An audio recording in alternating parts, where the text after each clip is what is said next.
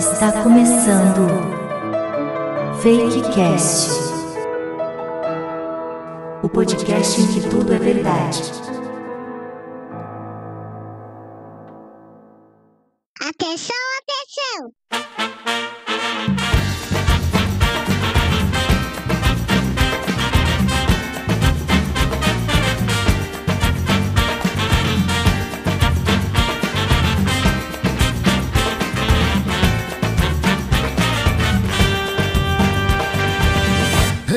Argentina nací, tierra de Diego y Leonel.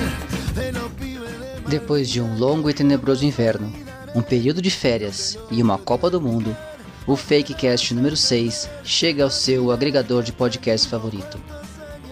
E o tema não poderia ser outro após essa fabulosa peleja entre franceses e argentinos pelo tricampeonato mundial, feito alcançado por poucos nesse esporte, como Brasil, Alemanha, Itália e o São Paulo Futebol Clube. Este será um episódio especial sobre o esporte que tanto nos alegra, e garanto que, a partir daqui, ele será completamente isento de clubismo. Então pegue a camisa do seu time do coração, imagine que é um árbitro a caminho da cabine do VAR, para decidir se a bola na mão de Joranovic foi ou não foi pênalti, e segure a bola no ataque pelos próximos 4 minutos, mais os acréscimos. Vamos ao episódio. Atenção, atenção!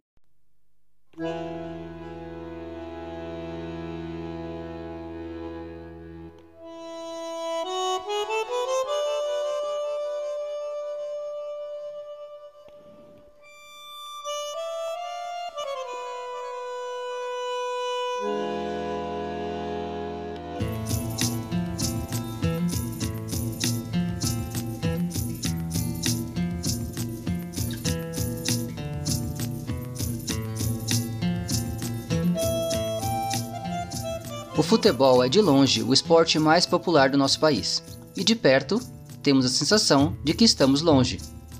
Parte integrante da nossa identidade como povo, muitos têm nele uma parte considerável de suas vidas, de suas motivações, de suas frustrações e alegrias. Sua etimologia é composta de duas palavras: foot, inglês para pé, e ball, também inglês para bola. É, portanto, um esporte que tem nesses dois elementos sua síntese e definição mais pura. A habilidade dos futebolistas é medida por sua destreza com os pés em controlar a bola, e aqueles que obtêm maiores graus dessa habilidade são admirados e valorizados no mundo todo. Mas como esse esporte foi concebido? Quem foi seu genitor? Como se desenvolveu até chegar ao estágio que vemos nos dias atuais? As origens dessa prática tão representativa da nossa cultura é tão desconhecida quanto curiosa. No excelente livro Futebol ao Sol e à Sombra, Eduardo Galeano mostra evidências do esporte sendo praticado por chineses há mais de 5 mil anos. Segundo as pesquisas mais recentes, tudo começou com a medicina chinesa do século 30 a.C. Durante a nossa Era do Bronze, os chineses já desenvolviam as primeiras técnicas de podologia e fisioterapia. Uma dessas técnicas consistia em pressionar os pés dos pacientes com bexigas de animais cheias com areia. Essa técnica, aliada a exercícios diversos, permitia a pronta recuperação de guerreiros que se preparavam para as batalhas contra os inimigos históricos do norte, os poderosos mongóis. Com a evolução da técnica, percebeu-se que impactos com essas bolas poderiam acelerar a recuperação, e foram desenvolvidas bolas que não estouravam quando eram chutadas com cada vez mais força.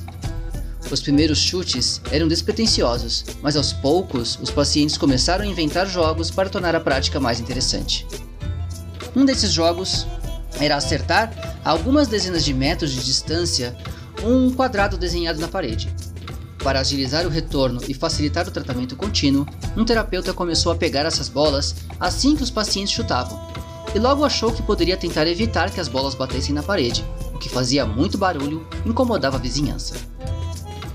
Assim, desenvolveu-se a prática de chutar a gol, as dimensões que esse gol teria e a posição de goleiro.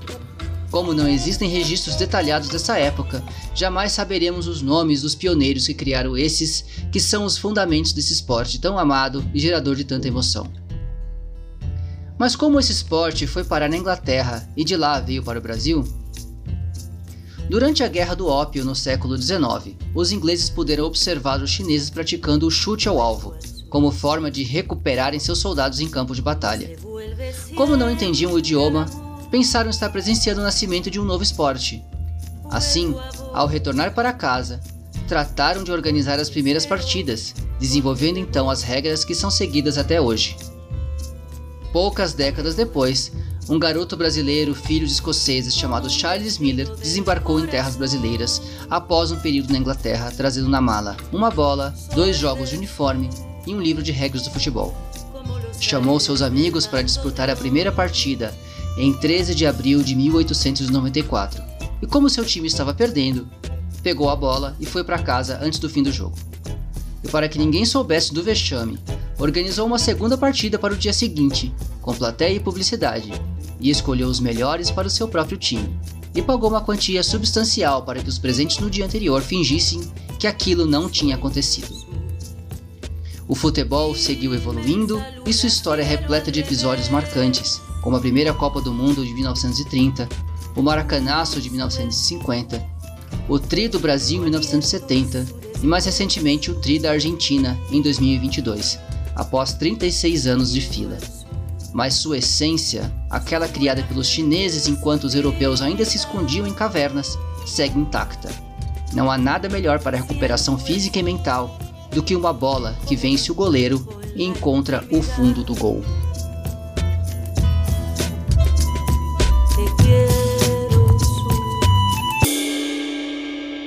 Música da vez. Música da vez. Música da vez. A música da vez é uma mistura. A canção é de Carlos Gardel e a interpretação é de Dalva de Oliveira. Trata-se de um tango em que Gardel imagina a vitória de Messi e companhia na Copa do Mundo. A música claramente descreve a festa em Buenos Aires no dia em que a taça quis a Albe Celeste como sua incontestável campeã. Vamos ouvir a versão de Dalva de Oliveira para O Dia em que Me Queiras, de Carlos Gardel, em gravação de 1961.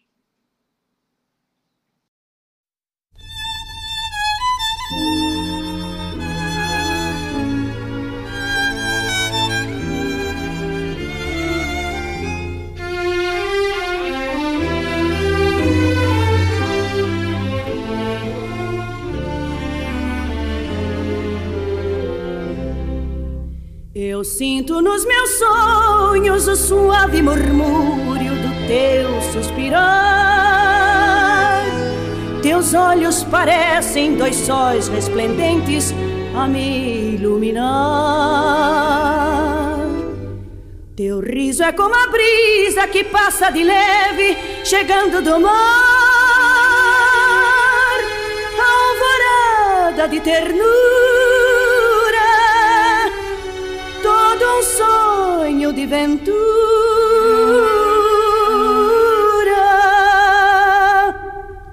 O dia que me queiras,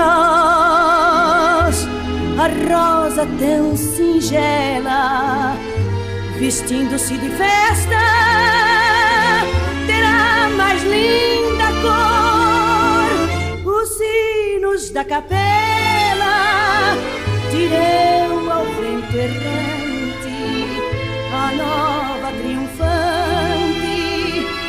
a história deste amor. A noite que me queiras do azul do firmamento, estrelas radiosas virão nos ver passar.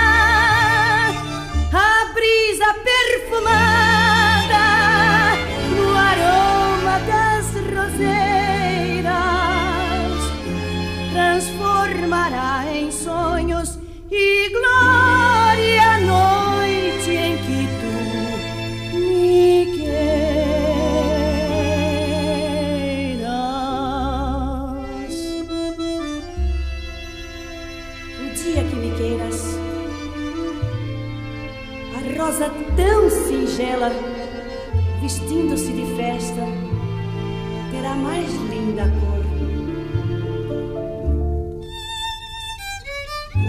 Os sinos da capela dirão ao vento errante, a nova triunfante, a história deste amor.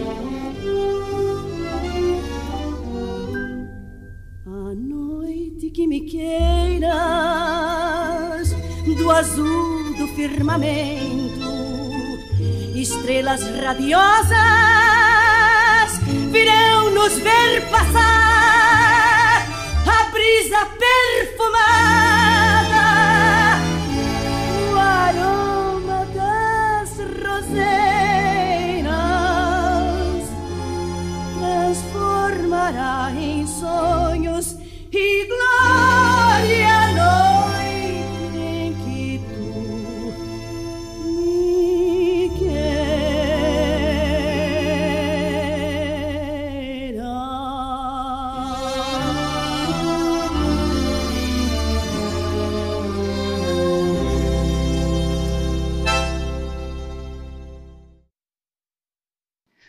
Ouvimos O Dia em que Me Queiras, versão brasileira da canção de Carlos Gardel. A voz de Dalva de Oliveira cantando esta canção em português transfere a imaginação do campeonato ao Brasil, que já embarca em uma fila interminável de 26 anos sem uma taça do mundo.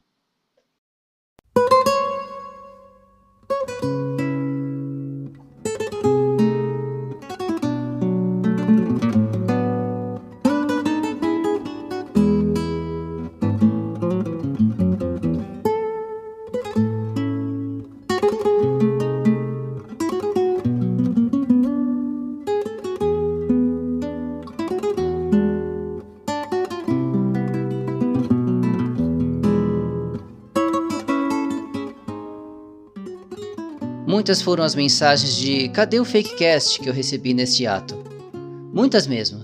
Este carinho dos ouvintes é cativante e me motivou a retomar o projeto.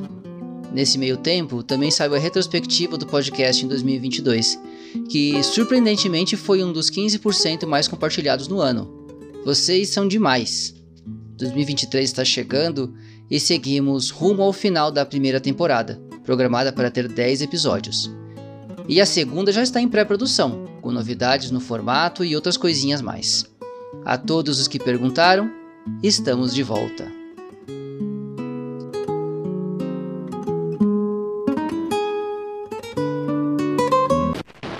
Informação, informação, conhecimento, conhecimento, sabedoria, sabedoria, fakecast, cast, cast, cast.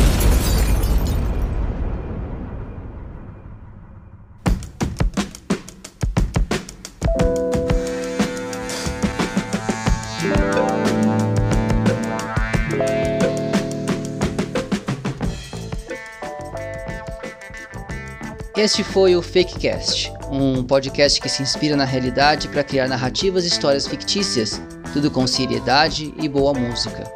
Isso posto, tudo aqui é verdade. A redação, produção, narração e edição é feita por mim, Leandro Gonçalves.